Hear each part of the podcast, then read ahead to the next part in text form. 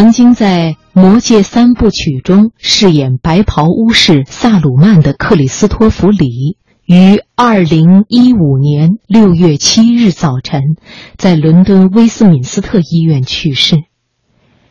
六月十二日上午，《魔戒》导演彼得·杰克逊在脸书撰写长文纪念老爷子，称其是一条好汉。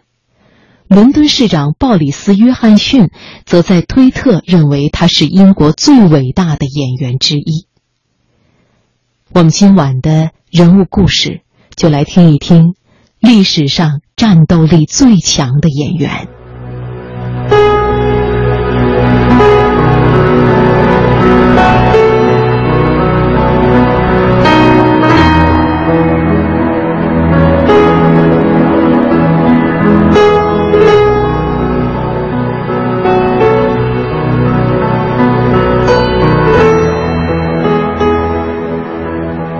克里斯托弗·里，一九二二年出生于英国，在萨姆菲尔德预备学校接受教育，并且获得奖学金就读于伊顿公学和威灵顿公学。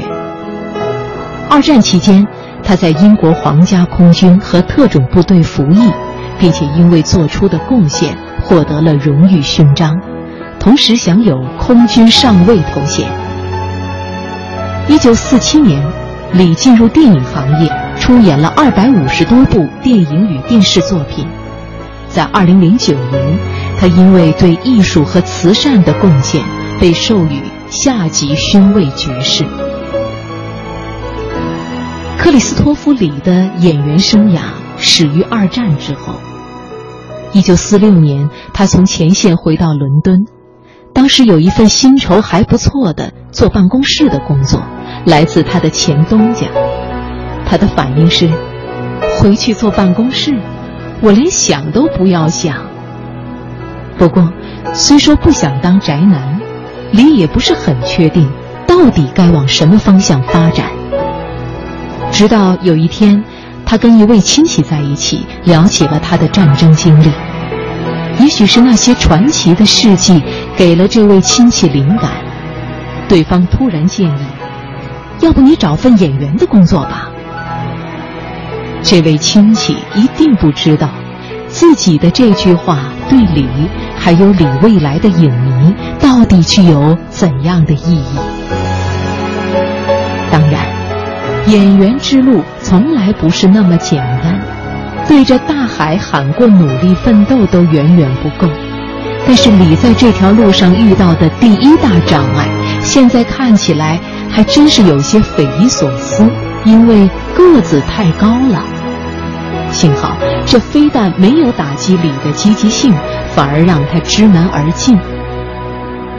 克里斯托弗爵士演艺生涯的第一个重要阶段，就是他和彼得库辛搭档为汉默公司拍片的那些岁月。他俩就相当于三十年代美国的波利斯卡洛夫和贝拉卢戈西。三十年代，环球影业从好莱坞掀起了一阵怪物狂潮。一九五零年代开始，英国的汉默公司又复兴了这类 B 级恐怖片。李在汉默的第一个角色是弗兰肯斯坦造出的怪物，但是他在汉默公司标志性的角色是德古拉。六十年代到七十年代，他的银幕生涯几乎就是在饰演各种德古拉中度过的。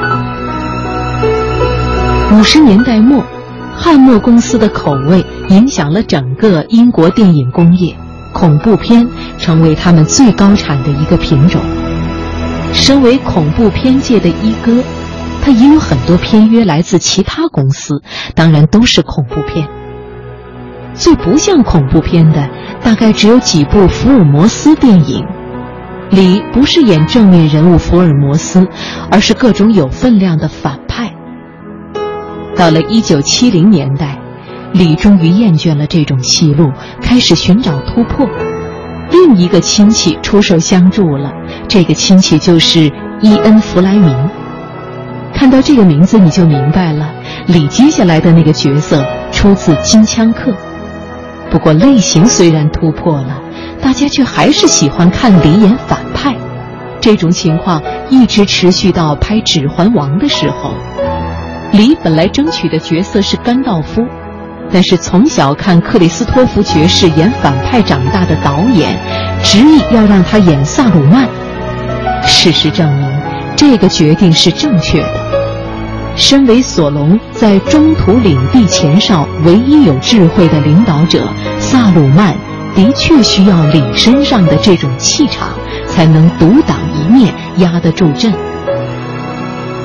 指环王》彻底让李从小众的范畴走向了主流观众，也帮助《星战前传》找到了扮演大反派杜库伯爵最合适的演员。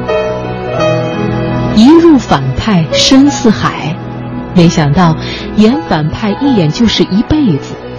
但是电影里的正面人物是何其相似，坏人却坏得各有不同。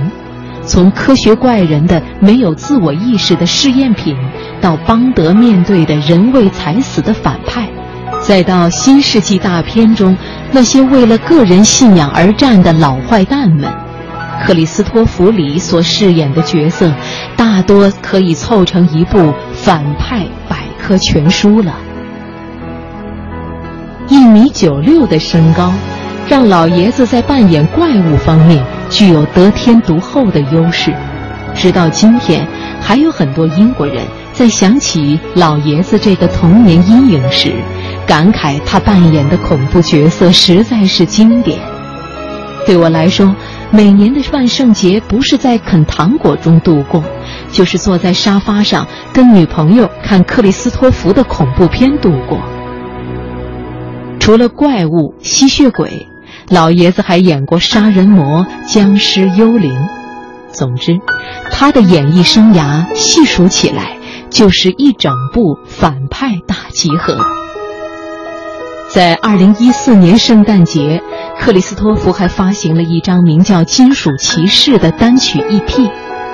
在他近期的一张个人照片里，老爷子比划起摇滚手势，底下的一行字完美的形容了他的状态。克里斯托弗里，直到今天依然酷毙了。